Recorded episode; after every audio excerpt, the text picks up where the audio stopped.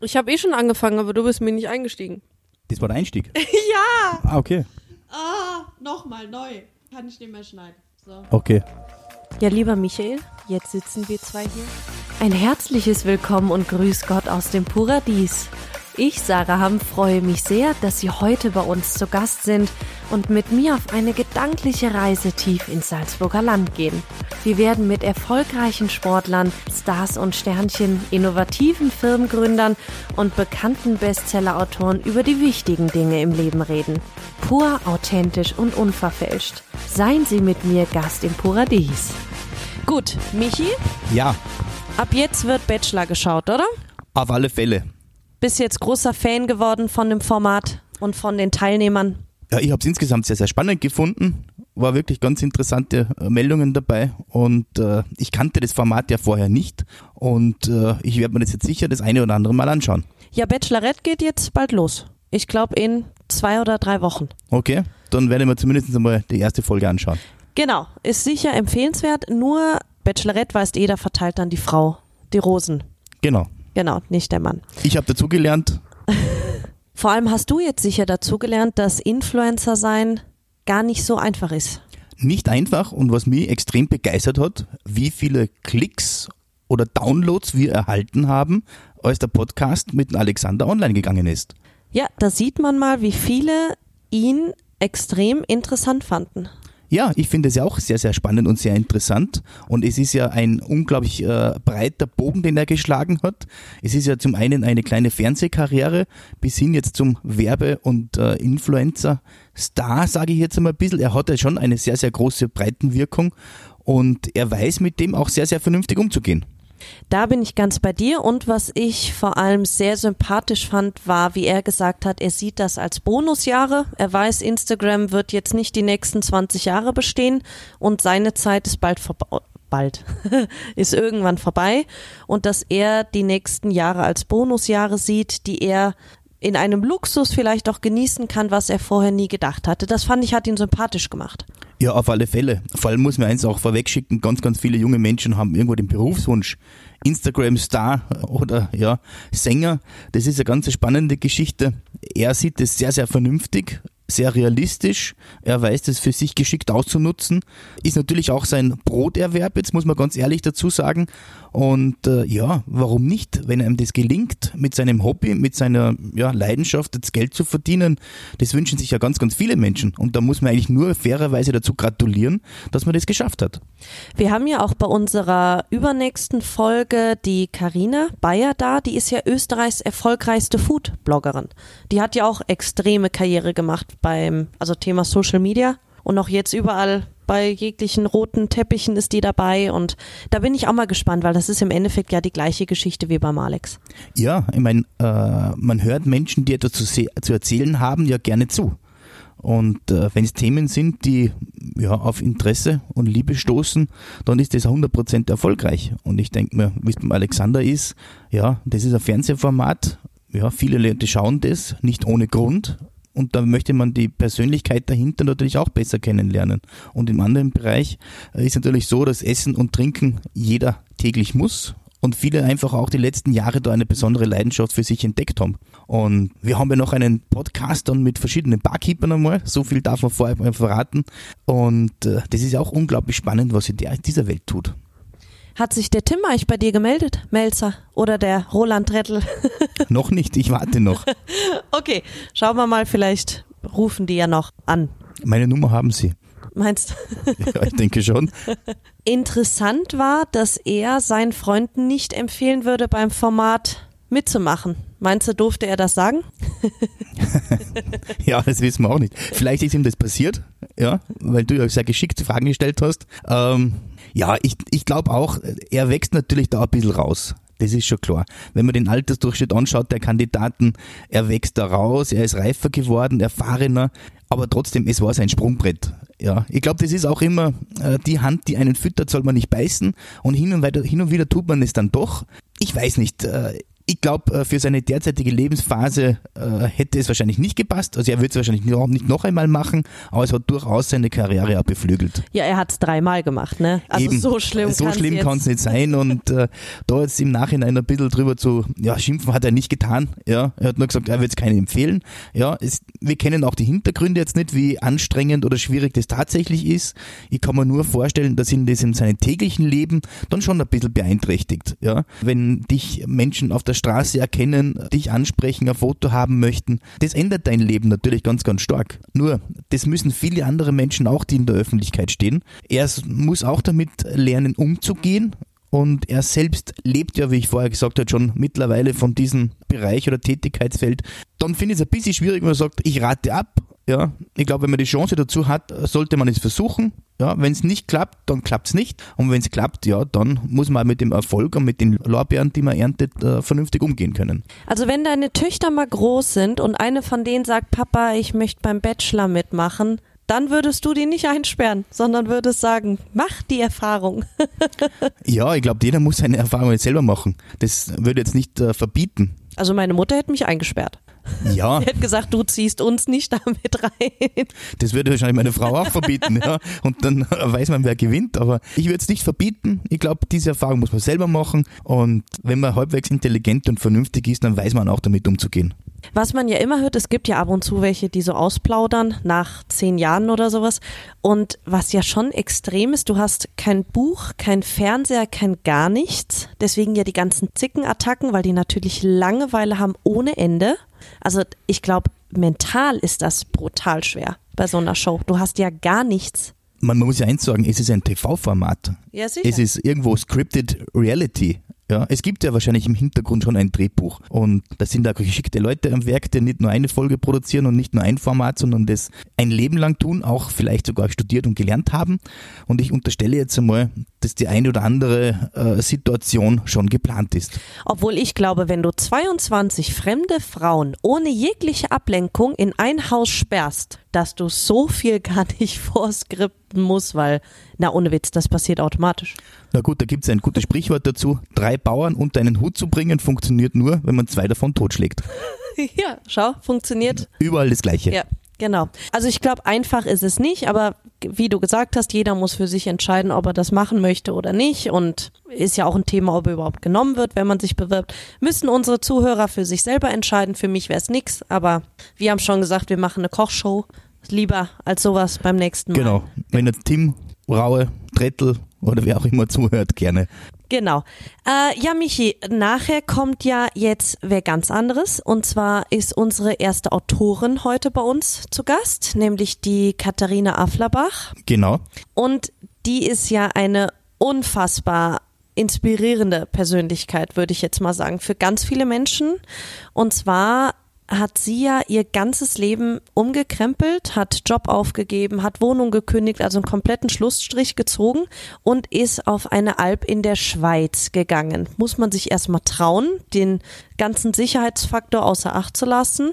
Ganz witzig, die kommt eher aus unserem Bereich, die war ja strategische Marketingleiterin bei den Costa Kreuzfahrten in der Zeit auch, wo der schlimme Unfall war mit der Costa ja. Concordia äh, und ist dann zu Dorint Hotels gegangen, auch Marketingdirektorin und hat eben gesagt, sie hat auf das Ganze keine Lust mehr.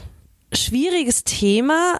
Du hast ja auch in deinem Leben schon mehrere Bereiche im Arbeitsleben durchlebt. Hattest du schon mal den Punkt, wo du auch gesagt hast, ich möchte nicht mehr und ich reiße jetzt alle Brücken ab und gehe alleine irgendwo auf die Alm, wo mich keiner kennt, wo ich keinen sehe, kein Handy, gar nichts? Ja, ich glaube, das hat jeder in seinem Leben. Ja, man hat Höhen und Tiefen.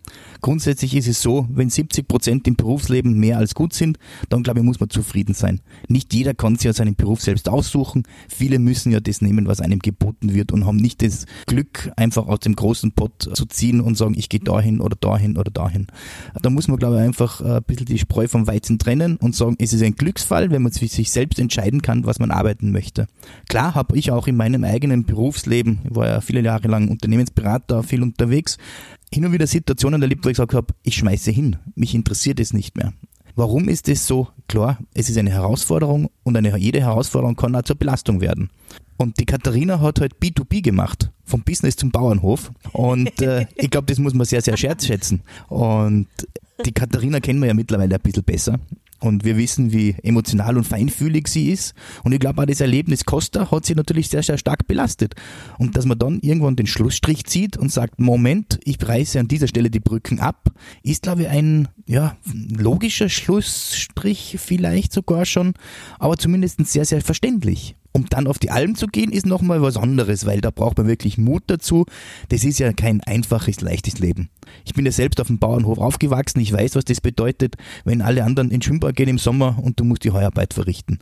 Wenn man dann auf die Alp geht, auf über 2000 Meter Höhe vielleicht und die Schafe und äh, Ziegen und Kühe auf die Alpen treiben muss, äh, die bei, nicht nur bei schönem Wetter dann melken, sondern auch bei Regen, Sturm und ja, Hagel wollte ich fast sagen, ist das ganz anderes äh, Thema. Das muss man einfach mal tun und zwar nicht nur eine Woche, sondern wirklich Monate. Dann versteht man das auch, was es bedeutet, landwirtschaftliche Lebensmittelprodukte zu Hause im Kühlschrank zu haben. Da entsteht dann wieder eine besondere Wertschätzung. Und grundsätzlich, glaube ich, sollte jeder Mensch eine solche Erfahrung machen, damit man Dinge einfach mehr zu schätzen weiß. Also kriege ich von dir jetzt vier Monate frei, wenn ich sage, ich möchte auf eine Alp in der Schweiz gehen? Du hast das große Glück, dass wir selbst eine Alm haben. Ich stelle jetzt da zwei Kühe hoch und die kannst du dann jeden Tag zweimal melken. Ja, aber da ist nicht mein Tag voll. Du wirst es dann schon sehen. Also wenn ich mit zwei Kühen überfordert bin, dann habe ich ein anderes Problem. Ja, wenn du dann Butter, Käse. Aber ich muss ja auch dazu sagen, lieber Chef, ich liebe ja meine Arbeit tagtäglich zu 100 Prozent. Ich würde ja nie auf die Idee kommen, irgendwas anderes machen zu wollen, weil hier arbeiten ist der Traum eines jeden Mitarbeiters. Das hast du schön gesagt, aber Ja. du bekommst zum Geburtstag von mir drei Tage Alm geschenkt. Ja, super. Wie du schon gesagt hast, ist sehr mutig. Und was mir jetzt gerade eingefallen ist, Thema Costa, wie ist da jetzt eigentlich der aktuelle Stand bei dem Kapitän? Weiß man das? Ich ist der im jetzt- ich hab- Gefängnis, oder? Ich habe keine Ahnung, ich habe das nicht verfolgt. Es war nur damals schon eine sehr, sehr dramatische Situation. Und äh, Ja, 32 Tote und Ja. hunderte Verletzte ja, und vor allem natürlich sehr schaulustig, weil es Ja. an sehr prominenter Stelle in Italien gesunken ist. und zwei Jahre gelegen. Zwei Jahre fast gelegen, glaube ich sogar. marketingtechnisch noch mal schwieriger, weil das Schiff liegt zwei Jahre immer noch da, wo es jeder fotografieren, jeder sehen kann. Genau, und das glaube ich kam auch in einer Zeit, wo man generell schon über das Thema Kreuzfahrten ein bisschen diskutiert hat, eher so Umweltgedanke und dann kommt noch Unglück dazu. Und ja, ich glaube, die Kreuzfahrtbranche hat es jetzt ja wirklich sehr schwierig, gerade mit Covid und Co. Da möchte ich jetzt auch keine Marketingmanagerin sein. Sehr, sehr schwierig. Hast du schon mal eine Kreuzfahrt gemacht? Nein, ich glaube, ich bin da überhaupt nicht der Typ dazu. Für mich ist das äh, Schuhkarton am Wasser. Ich würde das nicht aushalten. Ich empfehle jeden, äh, ja, der soll zu uns kommen. Ja, bei uns kann doch sowas nicht passieren.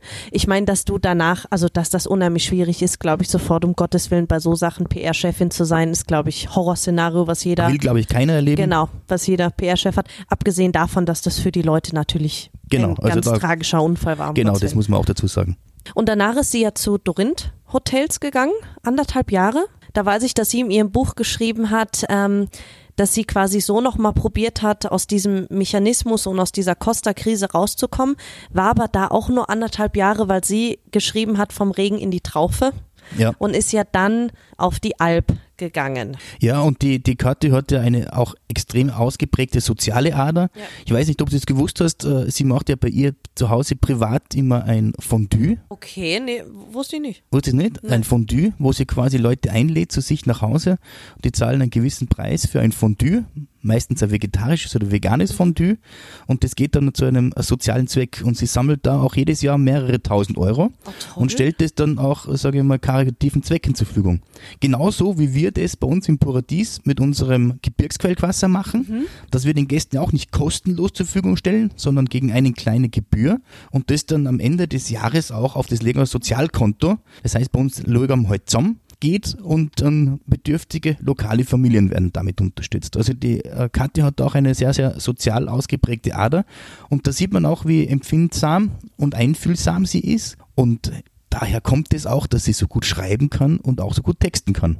Genau so ist es und sie passt einfach unheimlich gut bei uns zum Betrieb und ich bin gespannt, was sie uns gleich erzählt. Und dann reden wir nächstes Mal darüber, was sie uns alles erzählt hat und ob wir zwei auch einfach mal eine Woche auf die Alp gehen, weil da scheint es viel schöner zu sein.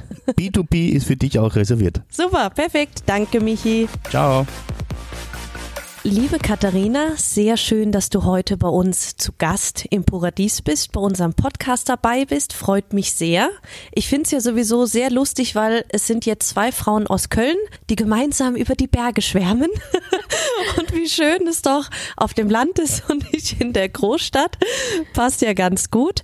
Ja, Katharina, du bist, kann man so sagen, eine Inspiration für ganz, ganz viele Menschen, denen der Mut fehlt, genau das zu tun, was du getan hast. Und zwar einfach mal auszusteigen, einfach mal raus, Wohnung, Job, alles hinter sich zu lassen und in die Schweiz auf eine Alp zu gehen. Jetzt bin ich natürlich neugierig. Was war denn genau der Auslöser für dich? War das Job? War das was Privates, dass du gesagt hast, stopp, ich möchte so nicht weiterleben? Ja, danke Sarah. Das ist eine spannende Frage und ich glaube, das ist genau der Knackpunkt für die Leute, die zuhören. Was bringt mich an so einen Punkt, dass ich wirklich um 180 Grad mein Leben ändere? Und mir ist natürlich auch total bewusst, dass wenn man zum Beispiel Kinder hat, eine Familie hat oder jemanden zu Hause pflegt, ne, dann ist das natürlich nicht möglich. Dann kann ich nicht einfach alles stehen und liegen lassen, den Job aufkündigen, die Wohnung verlassen und in die Berge gehen. Und bei mir war das so, dass es nicht so einen Erweckungsmoment gab, dass ich ich morgens aufgewacht bin und gesagt habe, so, jetzt bin ich an einem Punkt, jetzt muss ich mein Leben ändern, sondern das hat sich über einen längeren Zeitraum ja herangeschlichen, äh, angeschlichen. Und ich habe einfach über einen längeren Zeitraum durch meine Karriere, durch mein ständiges Unterwegssein, durch die unendlichen Überstunden, die ich gemacht habe, hat sich bei mir herauskristallisiert, ich kann so nicht weiterleben und ich muss unbedingt was ändern. Aber dieses Ändern, das war eben nicht einfach auf den Schalter drücken und ja eine unüberlegte Entscheidung treffen und einfach mal abhauen, sondern ja, es hat lange gedauert, bis ich an diesem Punkt war, bis ich wirklich den Mut aufgebracht habe. Und dann hat es auch noch mal Zeit gedauert, bis ich mir einen Plan überlegt habe. Denn ja, ich habe ja auch meine Existenz aufgegeben, meine finanzielle Sicherheit, meinen Angestelltenjob. Und dann wollte ich mich auch noch selbstständig machen. Also ich habe nicht nur, ich bin nicht nur einfach mal einen Sommer auf die Alp gegangen, sondern ich hatte auch kein Sicherheitsnetz mehr, zu dem ich zurückgekehrt bin, denn ich wollte wirklich radikal was anderes machen und bei Null anfangen. Ja, gab es denn so Momente, wo deine Entscheidung eigentlich von, schon feststand, du dir aber dann gedacht hast, ah nee, ich mach's doch nicht und ah, so schlimm ist der Job doch nicht? Oder hattest du den Moment, wo du gesagt hast, es geht nicht mehr und den hast du konsequent weiter vorangetrieben? Ab dem Moment, wo ich an dem Punkt angekommen war, dass ich wusste, es geht nicht mehr weiter und ich muss aus diesem Hamsterrad leben, aus diesem vorgefertigten Weg, der irgendwie nicht meiner war, dass ich da raus muss. Ab dem Moment gab es kein Zurück mehr und es gab auch keine Zweifel mehr. Also ich habe den Weg dann nicht mehr in Frage gestellt. Natürlich hatte ich auch Sorgen und habe hab mich gefragt, wird das alles so klappen? Was wird mit mir passieren, auch als Mensch da oben auf der Alp? Vier Monate in so einer Einsamkeit, vier Monate lang so hartes körperliches Arbeiten, nachdem ich zwölf Jahre lang nur auf meinem Hintern gesessen habe. in warmen, kuscheligen Büros. Ich war, ich war jeden Tag zurechtgemacht im Kostüm oder Hosenanzug, hohe Schuhe, ich war in der Kreuzfahrtbranche, nur auf den schönsten Schiffen der Welt unterwegs. Ich habe in der Hotellerie gearbeitet, in, war auf Dienstreisen, auf Messen, in Flugzeugen und in Lounges und plötzlich bin ich in so einer Berghütte und es schneit mitten im Sommer und ich muss zusehen, wie ich die 750 Kilo Kuh von meinem Fuß wieder runterkriege. Also ich habe schon mir viele, viele Fragen gestellt, ähm, ob das irgendwie klappen wird, aber ich habe gemerkt, ich brauche diesen radikalen Wandel, um aufzuwachen und um, um mich wirklich mit allen Sinnen wieder wach zu rütteln, um wieder ich zu werden. Was war das dann für eine Zeitspanne zwischen, okay, es geht nicht mehr und wirklich Beginn der Reise? Ab dem Moment, wo ich die Entscheidung getroffen habe, ich möchte mich selbstständig machen und ich möchte auf die Alp gehen, da ist ungefähr ein Jahr vergangen. Aber schon in den Jahren davor habe ich versucht, Schritte zu unternehmen, um mein Leben zu verändern. Als ich gemerkt habe, ich bin nur noch fremdbestimmt, ich bin nur noch in diesen beruflichen Rollen unterwegs, und ich nicht mehr auf mich geachtet habe. Es gab keine Freizeit mehr, es, es gab keine Lebensqualität mehr für mich. Und da habe ich dann verschiedene Versuche unternommen, mein Leben zu ändern und habe aber immer nur im Außen die Dinge verändert. Ich habe den Job gewechselt, ich bin in eine andere Stadt gezogen, habe vielleicht neue Leute kennengelernt und habe also die äußeren Rahmenbedingungen verändert. Und dadurch bin ich natürlich nicht zur eigentlichen Lösung gekommen. Ich habe nämlich nicht in mir selbst gearbeitet, habe mir selber nicht die wirklichen Fragen gestellt, um die es eigentlich ging. Wie möchte ich leben? Was ist mir wichtig? Mit was für Menschen möchte ich mich umgeben? Was für ein Unternehmen oder was für Werte möchte ich vielleicht repräsentieren? Und deswegen war das eben wirklich ein Prozess, weil ich über ein paar Jahre lang hinweg immer noch vom Regen in der Traufe gelandet bin, weil ich eben immer nur an den äußeren Schrauben gedreht habe, aber nicht an den inneren. Obwohl ich glaube, dass das auch schon ein großer Teil ist, vor dem sich viele Leute ängstigen, allein schon die äußeren Umstände umzustellen, obwohl, wie du zu Recht sagst, das bringt einen ja nie wirklich weiter. Ja, und warum war jetzt genau die Schweiz bei dir ein Thema? Warum hast du nicht zum Beispiel gesagt, ich gehe nach Österreich auf eine Alm oder auf einen Bergbauernhof? Das war das totale Zufallsprodukt. Okay. Also ich habe, bevor ich auf die Alp gegangen bin, habe ich die ganze Sache mal getestet. Es gibt die sogenannte Bergbauernhilfe. Die gibt's in Südtirol und in der Schweiz. Und da kannst du dich bei einem Bergbauernhof melden, also keine Alp, die ja nur für den Sommer bewirtschaftet ist, sondern auf einem Bergbauernhof, der das ganze Jahr über bewirtschaftet ist. Und dann kannst du da deinen Urlaub spenden und einfach mal so, ja, zehn Tage, 14 Tage, wie viel Zeit auch immer du hast, da mal in der Familie mitwohnen und mit anpacken. Und das habe ich gemacht in Südtirol. Und ja, wenn, wenn wir jetzt sozusagen nach so einem Erweckungsmoment suchen würden, dann wäre er dort gewesen. Also zu dem Zeitpunkt, wo ich auf diesem Bergbauernhof war, da wusste ich schon, ich will mich selbstständig machen, ich will mein Leben ändern. Und ich wusste auch schon, ich möchte diesen Übergang von meinem alten Leben in mein neues Leben auf besondere Weise zelebrieren. Und ich möchte so gerne mal ganz viel Zeit am Stück in den Bergen verbringen. Und deswegen habe ich das mal getestet. Und ich kann wirklich sagen, dass ich mich da in diese Art zu leben und zu arbeiten verliebt habe. Also wirklich diese, dieser krasse Unterschied von anstatt morgens um neun in Kostüm und hohen Schuhen in einem langweiligen, nichtssagenden Meeting zu verbringen oder um fünf Uhr im Stall zu stehen, die Tiere zu melken und zu füttern und zu käsen und wirklich was Sinnvolles zu tun. Und das hat mich wirklich wach geküsst. Und dass ich danach für meinen richtigen Albsommer in der Schweiz gelandet bin, war der totale Zufall. Es gibt so ein Stellenportal speziell für Albstellen und ja, ich habe bei zwei Bauernfamilien angerufen und bin zufällig in der Schweiz gelandet. Okay, aber das ist ja schon super für alle, die jetzt hier zuhören und die sich denken, ach, das ist irgendwie mein Traum, ich traue mich nur nicht. Also kann man da wirklich auf Portalen nachschauen und da gibt es dann Möglichkeiten, sich die verschiedenen Alpen, Alps, Alpen? ja, in Österreich sind es die Almen, aber in der Schweiz sind es eben die Alpen. Die Alpen anzuschauen und sich da dann zu bewerben. Ja, genau, richtig. Hm? Okay. Und ich würde auch unbedingt allen empfehlen, zu überlegen, ob sie nicht auch so einen kleinen Test machen mhm. möchten, wie ich das gemacht mhm. habe. Denn so eine Alpsaison dauert in der Regel vier Monate, von Juni bis September. Und ist eben wirklich ein sehr hartes und ein sehr anderes Leben.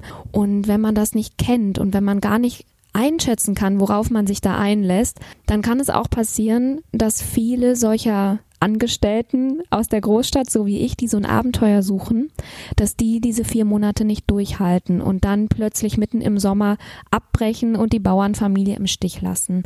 Und das ist sehr, sehr schade. Und deswegen finde ich auch für einen persönlich ist eine super Sache, dass man bei der Bergbauernhilfe es einfach mal ausprobieren kann. Super Tipp. Das ist ja wirklich was, was man jedem ans Herz legen kann, vorher so einen kleinen Test zu machen. Ja, der Beginn deiner Reise, der war ja auch ganz besonders. Du wolltest ja mit deiner Freundin Freundin mehrere Gipfel bis hin zur Alp überqueren, aber dann kamen euch ja die Schneefelder in die Quere. Was ist da genau passiert? Ja, das ist richtig. Also ich hatte mir überlegt, so als Einführung in das große Abenteuer, dass ich da noch ein kleines Abenteuer dazwischen schiebe, dass ich nämlich zu Fuß zur Alp gehe. Und es gibt in der Schweiz die sogenannte Via Alpina oder die gibt's gar nicht nur in der Schweiz, sie geht durch den kompletten Alpenraum und dann habe ich eben so eine einwöchige Passage rausgesucht, die mich fast bis vor die Tür vom Alpstall äh, geführt hat und es war Ende Mai also sehr früh noch für die Alpen und auch für diese hohen Gebiete, in denen wir da unterwegs waren. Wir sind eben auch unterhalb von Eiger, Mönch und Jungfrau hergewandert und es war einfach noch viel zu früh. Aber ich hatte ja leider keine Auswahl oder freie Wahl bei der Terminwahl und musste eben so losgehen, dass ich pünktlich zu meinem ersten Arbeitstag auf der Alp ankomme. Ja, und dann war das ein oder andere Schneefeld im Weg. Wir mussten umkehren oder Schneeschuhe ausleihen und wie auch immer. Aber es war ein großer Spaß und es hat sich richtig gut angefühlt, dass ich diesen Weg zu Fuß gegangen bin, weil als ich dann auf der Alp ankam, hatte ich eben meinen, meinen Stress, meinen Job und Köln wirklich schon ein Stück weit hinter mir gelassen. Ja, und genau da an dem Punkt möchte ich jetzt mal ansetzen. Jetzt bist du von der Großstadt gekommen, bist zwar durch deine Tour, hast dich schon mehr innerlich in dich reinfühlen können und dann warst du auf der Alp und so die erste Woche. Wie war die denn? Die erste Woche auf der Alp war ehrlich gesagt ein ziemliches Desaster. Also da in der Schweiz sprechen die natürlich auch Schweizerdeutsch. Ich bin ähm, auf einer Alp gewesen, die genau auf diesem Röschdi-Graben ist, also genau auf der Sprachgrenze. Direkt äh, zwei Kilometer weiter wird dann nur noch Französisch gesprochen. Und das wäre mir vielleicht sogar noch lieber gewesen, weil das hätte ich vielleicht noch besser verstanden als dieses Schweizerdeutsch. Aber meine Gastfamilie hat sich schon Mühe gegeben, mir wenigstens die Arbeitsaufträge in Hochdeutsch zu geben. Aber es war trotzdem in allen Facetten richtig, richtig schwierig. Es war wirklich wie eine Probe nach dem Motto, jetzt wollen wir doch mal gucken, ob du das schaffst und wozu du fähig bist. Ich komme nicht aus der Landwirtschaft und hatte eben nur diesen kurzen Testaufenthalt auf diesem Bauernhof in Südtirol gehabt und musste also wirklich alles von Null auflernen. Alles, was die Landwirtschaft angeht. Die Kühe, die Ziegen, die Schweine. Dann natürlich die Besonderheiten der Alplandwirtschaft. Mein ganzer Körper musste sich ja erstmal gewöhnen an die Höhe. Die Hütte lag auf 1640 Meter, Köln liegt auf 60 Meter. Der, mein Magen musste sich umstellen. Ich hatte ständig Hunger und Appetit, weil ich ja auch unendlich Kalorien verbrannt habe. Ich habe schließlich vorher nur auf meinem Hintern verbracht. Dann natürlich auch zum Beispiel das Gefühl, dass ich als Geschäftsfrau, die ja vorher mitten im Leben stand, dass ich plötzlich bei einer Familie zu Besuch war und dann auch noch auf so einer engen kleinen Berghütte gewohnt habe, wo es in dem Sinne keine Privatsphäre Privatsphäre gibt, außer deiner kleinen Schlafkammer. Oder einfach nur der Aspekt, dass ich ja gar nicht wusste, was, was kommt auf mich zu im Laufe von so einem Sommer oder auch schon im Laufe von so einem Tag. Ich hatte ja keine Ahnung, welche Arbeiten stehen an. Ich hatte keine Ahnung, wie groß 130 Hektar sind, was es bedeutet, jeden Meter wirklich zu Fuß zu gehen und immer nur rauf und runter und über unebenes Gelände. Das heißt, ich konnte überhaupt nicht meine Kraft einteilen. Das war wahrscheinlich gerade in der ersten Zeit die größte Herausforderung. Ja, und wie sah denn dann so ein typischer Tag von dir auf der Alp aus? Ich weiß, typisch ist schwierig, weil einfach jeden Tag was Neues angefallen ist. Aber wann war denn zum Aufstehen und gab es dann irgendwie Mittagessen, wo ihr alle zusammen wart? Oder hat da jeder geschaut, dass er zwischendurch irgendwas in die Finger kriegt? Und wie lange ging dann so ein Tag? Unser Tag begann um kurz vor halb sechs, weil um halb sechs war Melken. Uff. das war auch echt eine Umstellung. Aber was ich, was ich wahnsinnig spannend fand, war, dass ich auf der Alp vier Monate am Stück kein Problem damit hatte, mit dem ersten Klingeln des Weckers aufzustehen. Okay. Ich war einfach dermaßen Feuer und Flamme für das, was ich da oben Toll. erlebt habe. Und ich wusste, wenn ich jetzt aufstehe, bin ich in einer Minute später bin ich schon im Stall, bin ich schon bei den Ziegen, die sich freuen freuen, die, die sich an mir schubbern. Der Hund springt aus seiner, aus seinem Schlafkorb und will gekuschelt werden. Also es war einfach alles so voller Freude und Leichtigkeit und positiv für mich. Während wenn ich früher für meinen Job aufgewacht bin, dann ging natürlich dieses große Fragezeichen an. Ne? Wofür mache ich das alles? Was soll das? Und das war da alles wie weggeblasen. Also bin ich wirklich eine Minute, bevor ich im Stall sein musste, aufgestanden. Du ziehst irgendwelche ollen Stallklamotten an, gehst einmal aufs Klo und dann geht der Arbeitstag schon los. Und nach dem Melken habe ich das Melkgeschirr gewaschen und dann waren schon zwei bis zweieinhalb Stunden rum und dann gab es endlich Frühstück. Also das war auch eine sehr interessante Umstellung, dass man sich sein Frühstück sozusagen erstmal verdienen muss. Aber dann ist auch die Wertschätzung für das Frühstück vielleicht größer, als wenn man einfach so frühstückt, obwohl man ja noch gar nichts getan hat. Ja, du hast recht. Und vor allen Dingen hatte ich auch extreme Wertschätzung dafür, dass die Bäuerin sozusagen ähm, für die Küche, für die Bewirtschaftung der Alphütte zuständig war und die hat dann eben morgens schon Feuer gemacht. Ich meine auf 1640 Meter und da in diesem Schweizer Gebiet ist es auch im Sommer immer ziemlich kalt gewesen. Und dann kommst du rein, das Feuer prasselt, die hat dann schon die Milch, die wir gerade erst im Stall gemolken haben, nochmal schön aufgekocht und hat schon das Brot aus dem Ofen geholt. Also dann kommst du nach zwei, zweieinhalb Stunden rein und es ist einfach alles fertig bereitet. Und das hat sich auch durch den Tag gezogen, weil du auch eben nach den äh, Stärkungen gefragt hast. Also das war wirklich toll. Die, die Bäuerin hat uns verwöhnt und ähm, mittags gab es mit der Familie zusammen Mittagessen und nachmittags und abends auch. Und ja, das waren, die Essenszeiten waren immer so die Fixpunkte am Tag. Und das, was dazwischen passiert ist, das war tatsächlich jeden Tag so ein bisschen anders anders. Also ich habe auch immer versucht, aus den Bauern herauszukitzeln, was steht denn jetzt als nächstes an? Was haben wir diese Woche vor? Was haben wir diesen Monat noch vor? Welches Quartalsergebnis müssen wir erreichen? Businessplan bitte. Genau, also auch das war echt schwierig für mich, dass ich einfach loslassen durfte und lernen konnte, ähm, die Natur wird uns schon sagen, was heute ansteht und die Tiere werden uns schon sagen, was wir machen können oder was nicht. Und manchmal war es dann eben, dass wir Zäune gebaut haben oder repariert haben oder vielleicht neigte sich das Feuerholz dem Ende entgegen und wir mussten einen Baum fällen oder wir haben äh, die Tiere auf eine andere Weide getrieben. Wir hatten 120 Stück Jungvieh da oben zum Sömmern. Ja, und, und der Kreis des Tages hat sich dann sozusagen abends geschlossen mit dem Abendmelken und dann nochmal noch mal füttern, nochmal ausmisten und ähm, ja, dann hat sich der Tag so langsam dem Ende entgegengeneigt. Und zufrieden ins Bett legen und wahrscheinlich sofort einschlafen. ja, genau, noch bevor der Kopf das Kopfkissen berührte.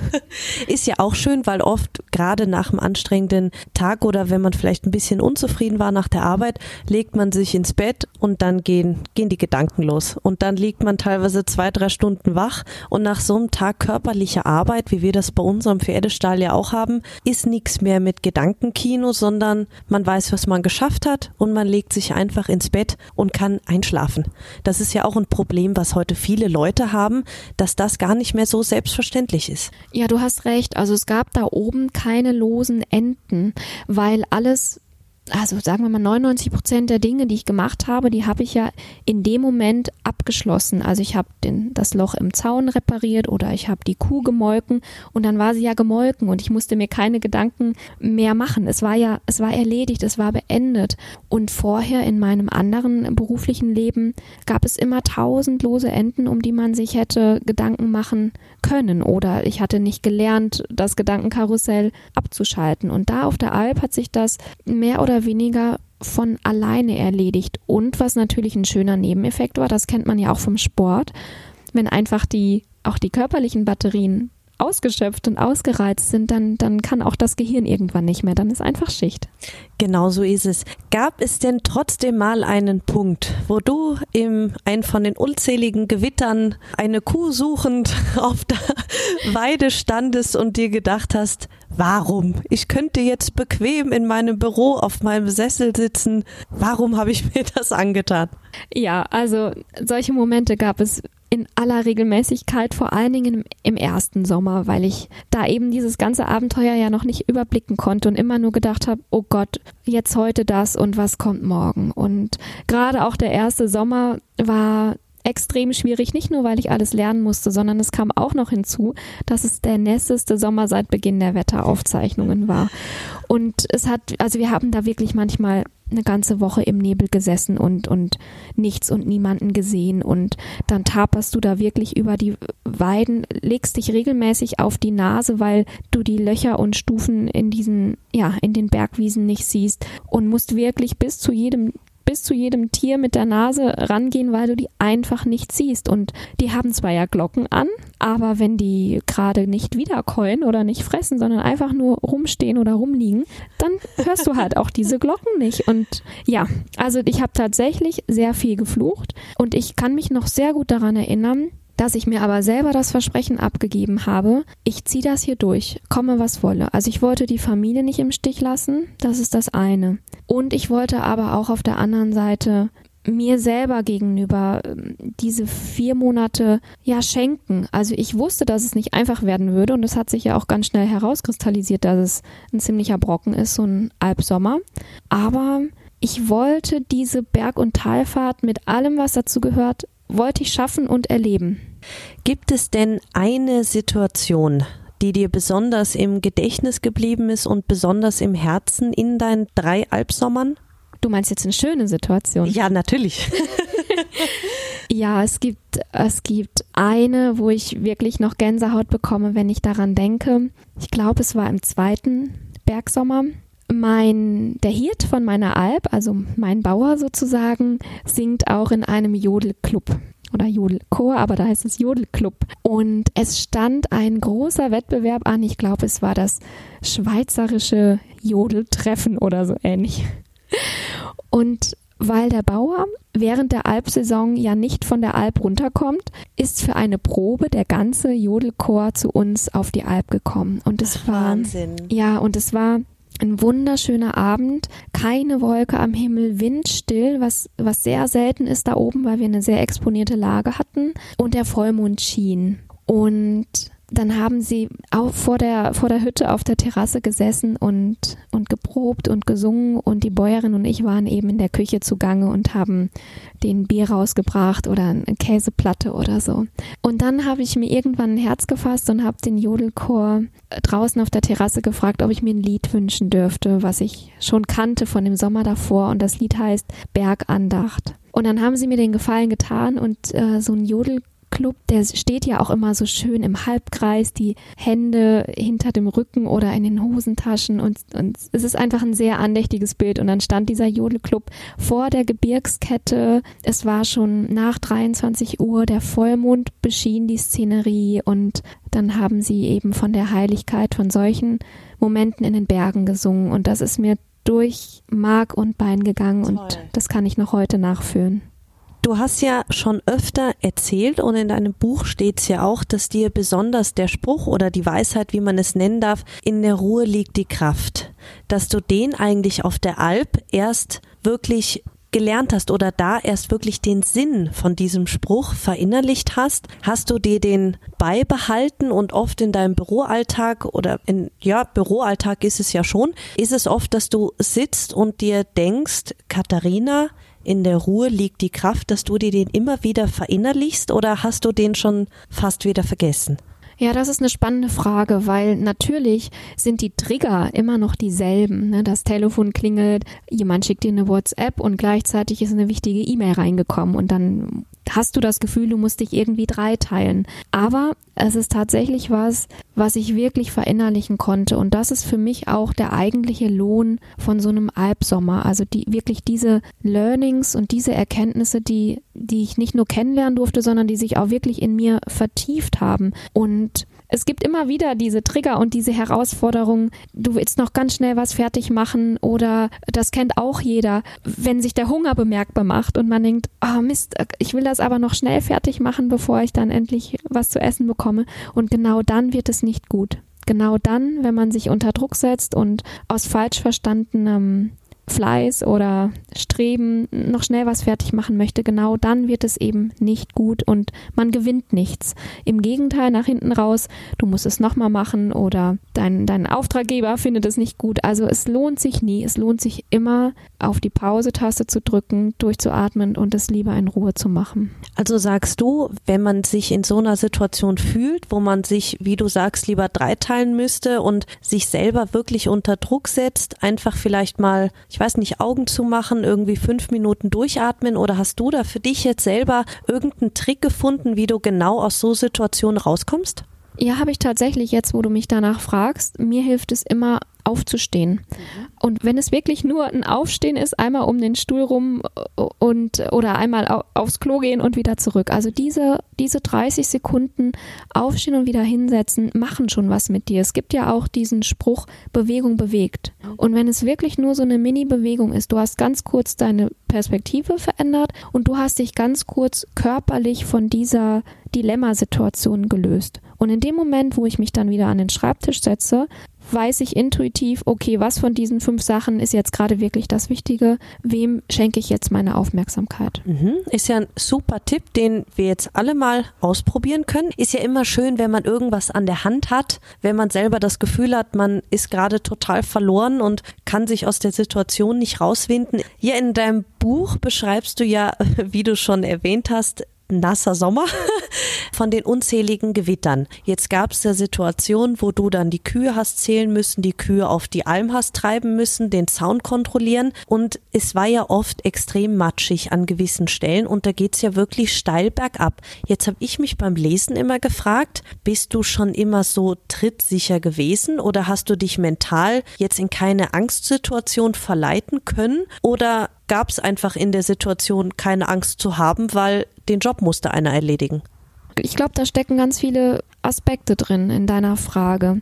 Ich habe das Glück, dass ich zumindest total schwindelfrei bin. Also das heißt, egal wie steil das Gelände war oder wie brenzlig vielleicht so eine Situation an einem steilen Hang war, ich hatte zumindest keine kein inneres Kämpfen erstmal mit mir selbst. Mhm. Ich wusste, ich kann hier runter gucken und ich bin erstmal sicher und gut aufgehoben.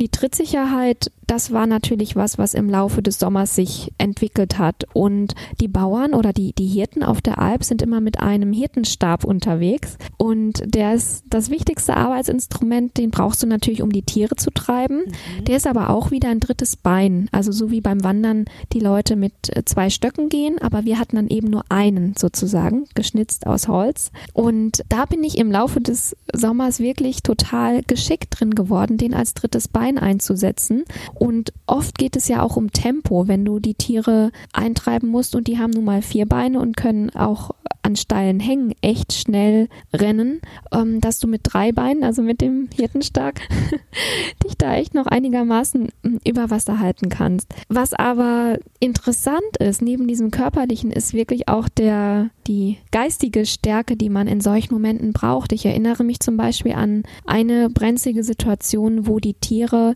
wo die Rinder so hoch gestiegen sind, also die sind halt dem Gras hinterhergestiegen, ne? Unten war alles abgefressen und dann sind die so einen ganz steilen Steilhang hochgestiegen, wo oben schon gar kein Zaun mehr ist, weil es uns da zu steil ist zum Zäunen und die dann normalerweise auch nicht hingehen. Und die haben aber eben gedacht, da oben gibt es noch was zu fressen und dann stehen die da an diesem extremen Steilhang.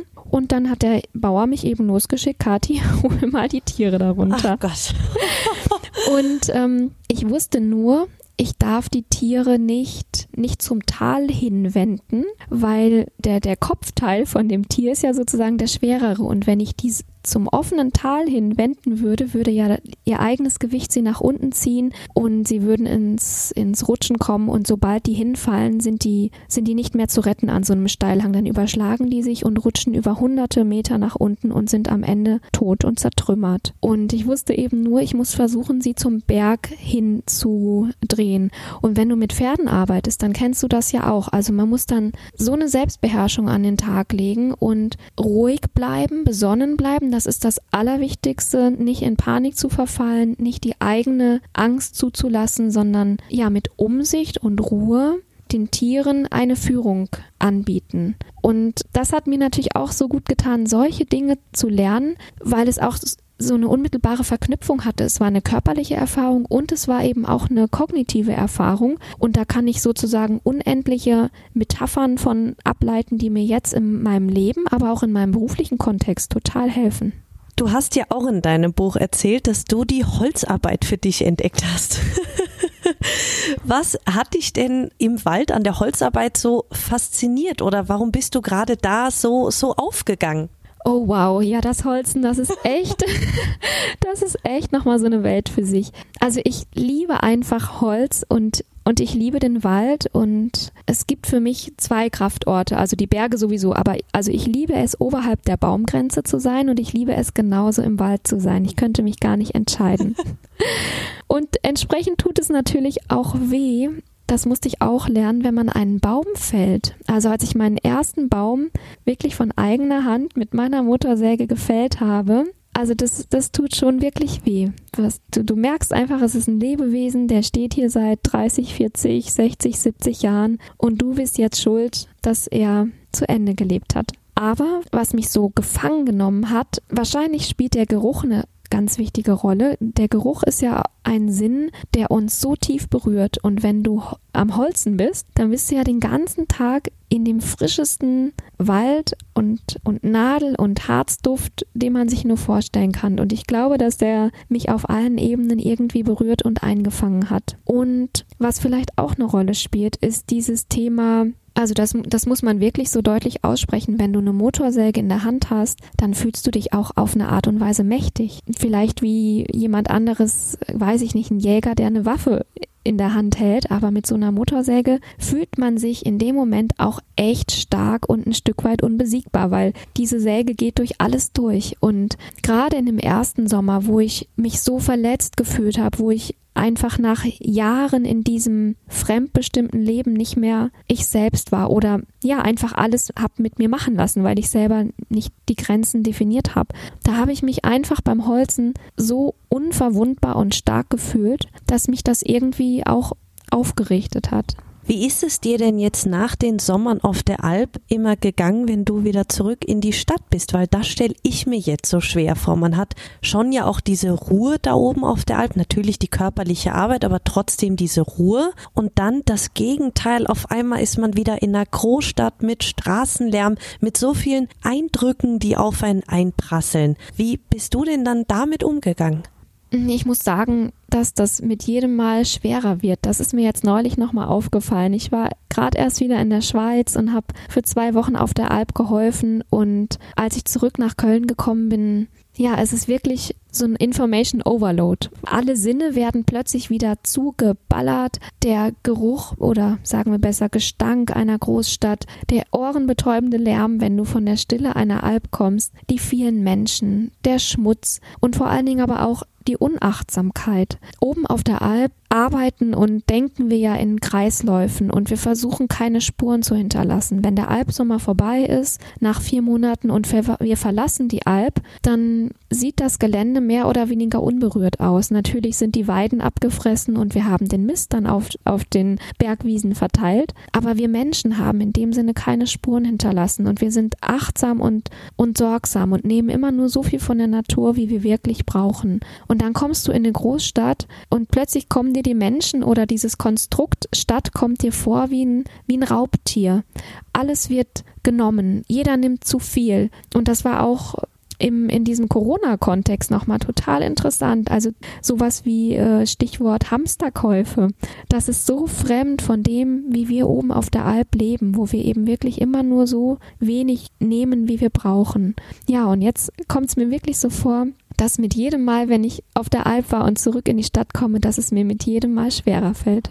Ja, hast du dir denn mal überlegt, ganz aus der Stadt wegzuziehen und vielleicht irgendwo, ob Österreich oder Schweiz, eine kleine Alm zu bewirtschaften oder selber komplett auf einen Bergbauernhof zu ziehen und wie gesagt komplett aus der Großstadt raus und wirklich auswandern in die Berge? Auswandern in die Berge, das könnte ich mir tatsächlich eines Tages vorstellen. Einfach weil ich weiß, wie, wie gut es mir tut, in dieser Natur zu leben. Was ich nicht ähm, könnte und was nicht meins ist, ist, dass ich selber Bäuerin würde oder selber eine Alp oder einen Bauernhof bewirtschaften würde. Ich habe wirklich größten Respekt vor den Menschen, die, die sich um die Nahrungsmittelproduktion kümmern und die uns sozusagen die Lebensgrundlage schaffen. Ich weiß wirklich wertzuschätzen, ihre Art zu leben und und 365 Tage im Jahr für ihr Land verantwortlich zu sein und nicht wirklich weg zu können und Acht zu geben auf unseren Boden, auf die Tiere, auf das Wasser. Ich selber bin, ja, würde mich eher als Freigeist bezeichnen. Ich liebe eben meine andere Art zu leben und zu arbeiten auch. Ich bin freiberuflich, sitze gerne in meinem Homeoffice, sitze auch gerne und mit, mit Herzblut 10, 12, 14 Stunden an meinem Laptop und das liebe ich auch. Und was mir meine Albsommer geschenkt haben, ist eigentlich nicht, dass ich jetzt sozusagen die ewige Sennerin geworden bin. Also ich muss jetzt nicht jeden Sommer vier Monate auf die Alp oder ich muss jetzt nicht zu einer Bäuerin werden, 365 Tage im Jahr, sondern ich habe mir eigentlich meine Freiheit zurückgeholt. Ja, im Moment liebe ich es weiterhin auf die Alp zu Besuch zu gehen. Vielleicht gehe ich auch noch mal einen ganzen Alpsommer. Aber genauso liebe ich eben auch andere Sachen. Und mir ist eigentlich das Wichtigste, was ich auch sozusagen als Botschaft den Hörerinnen und Hörern mitgeben könnte. Mir ist wirklich das Wichtigste, dass ich jetzt wieder entscheide, was möchte ich, wo möchte ich hin, mit wem, für wie lang, was gefällt mir, was macht mich glücklich. Und dieses Jahr ist es vielleicht die Alp und nächstes Jahr ist es vielleicht Segeln und danach ist es vielleicht die Weltreise oder auch was ganz anderes. Ja, und wem würdest du denn jetzt zu so einem Albsommer raten? Wie muss man vom Charakter her oder wie mental muss man stark sein, damit man so einen Albsommer vier Monate durchhält? Was sagst du, wenn ich sowas wirklich machen würde, muss ich mir vorher überlegen, ob ich zu dem bereit bin? Ich habe mir tatsächlich mal so eine Liste angelegt mit so Eigenschaften, die hilfreich wären, wenn jemand auf die Alp möchte. Da stehen dann Sachen drauf wie ich darf nicht eitel sein, weil es spielt überhaupt keine Rolle, wie du aussiehst oder wie du riechst. Mm, du brauchst ein Durchhaltevermögen. Du darfst körperlich nicht zimperlich sein. Also lauter solche Sachen stehen auf meiner Liste. Und dann habe ich aber gemerkt, das ist eigentlich alles Quatsch, weil wenn man wirklich was möchte, ob es jetzt so ein Albsommer ist oder ob es was anderes, wenn, wenn man wirklich etwas möchte, dann wird man es auch schaffen. Das habe ich ja auch am eigenen Leib gemerkt. Mein Körper und mein Geist, nichts war für diese vier Monate auf der Alp in der Schweiz vorbereitet. Aber weil mein Kopf es wollte, habe ich es geschafft und auch alles andere. Ich habe geschafft, mich in diese Familie auf der kleinen Berghütte einzufügen. Ich habe das Körperliche geschafft. Ich habe es geschafft, mich zu trauen, mein schickes Leben in Hamburg und Köln aufzugeben, meine Wohnung aufzulösen und meine Kisten in meinem alten Kinderzimmer bei meinen Eltern einzustellen. Ich habe es geschafft, nach dem Albsommer für ein paar Monate wieder in meinem alten Kinderzimmer zu leben, weil ich wusste, das ist meine Investition in mein neues Leben. Und deswegen würde ich eher sagen, wenn du das wirklich möchtest, ob es ein Albsommer ist, dich selbstständig machen oder irgendwas anderes, wenn du es wirklich möchtest, wirst du es schaffen. Was ist denn jetzt bei deiner Urlaubsauswahl? Bist du trotzdem jemand, der sich auch mal an den Strand legt, zwei Wochen all inclusive und nichts macht? Oder ist es trotzdem, wenn du Urlaub machst, immer in die Berge? Aktuell ja. Also ich, ich fahre weiterhin jeden Sommer mehrmals noch auf die Alp, um der Familie zu helfen und ja, weil ich es einfach so liebe und ich natürlich auch mittlerweile mit meiner Sommerfamilie, wie ich sie nenne, befreundet bin. Ich liebe es zu wandern. Ich mache gerne so Fernwanderungen. Gibt es auch ganz tolle Strecken durch Deutschland, durch, durch Sauerland oder durch Bayern oder durch den Hunsrück. Also wirklich toll, was man alles auch so vor der Haustür entdecken kann. Und aktuell bin ich weniger dieser Entspannungsurlauber-Typ, aber ich möchte nicht ausschließen, dass das auch eines Tages mal wieder kommt. Ja, und Katharina, zum Abschluss, was würdest du denn jetzt unseren Zuhörern raten, die sich jetzt über die Zeit gedacht haben, Mensch, ich kann eigentlich auch nicht mehr, die jetzt vielleicht eine Auszeit brauchen. Gibt es da so zwei, drei Fragen, wo du sagst, wir haben es ja vorhin schon kurz angesprochen, die sollte sich jeder stellen, um eine Entscheidung zu treffen, ist es nur ein neuer Job, den ich brauche, oder muss ich eigentlich mein komplettes Leben auch von innen heraus ändern? Ja, das ist spannend und ich habe auch damals, bevor ich auf die Alp gegangen bin und bevor ich mich selbstständig gemacht habe, habe ich selber auch eine Coaching-Ausbildung gemacht gemacht. Und das war mir total wichtig, weil ich einerseits natürlich das Handwerkszeug lernen wollte für meine spätere Selbstständigkeit. Ich habe diese Coaching-Ausbildung aber auch für mich selbst gemacht. Und da lernt man ganz interessante Fragen kennen. Und eine Frage, die ich auch immer wieder anwende, lautet, was ist das Schlimmste, was passieren kann? Also wenn man sich irgendwas überlegt hat, keine Ahnung, ich möchte jetzt mal ein Jahr lang in Kanada arbeiten und dann fängt man an, den Plan aufzustellen und Ideen zu sammeln. Und dann kommt die Angst. Und dann ist genau der richtige Moment für diese Frage. Was ist denn eigentlich das Schlimmste, was passieren kann? Und dann schüttelt sich ganz viel zurecht. Dann merkt man, so viel kann gar nicht passieren. Und da finde ich, steckt total viel Kraft drin.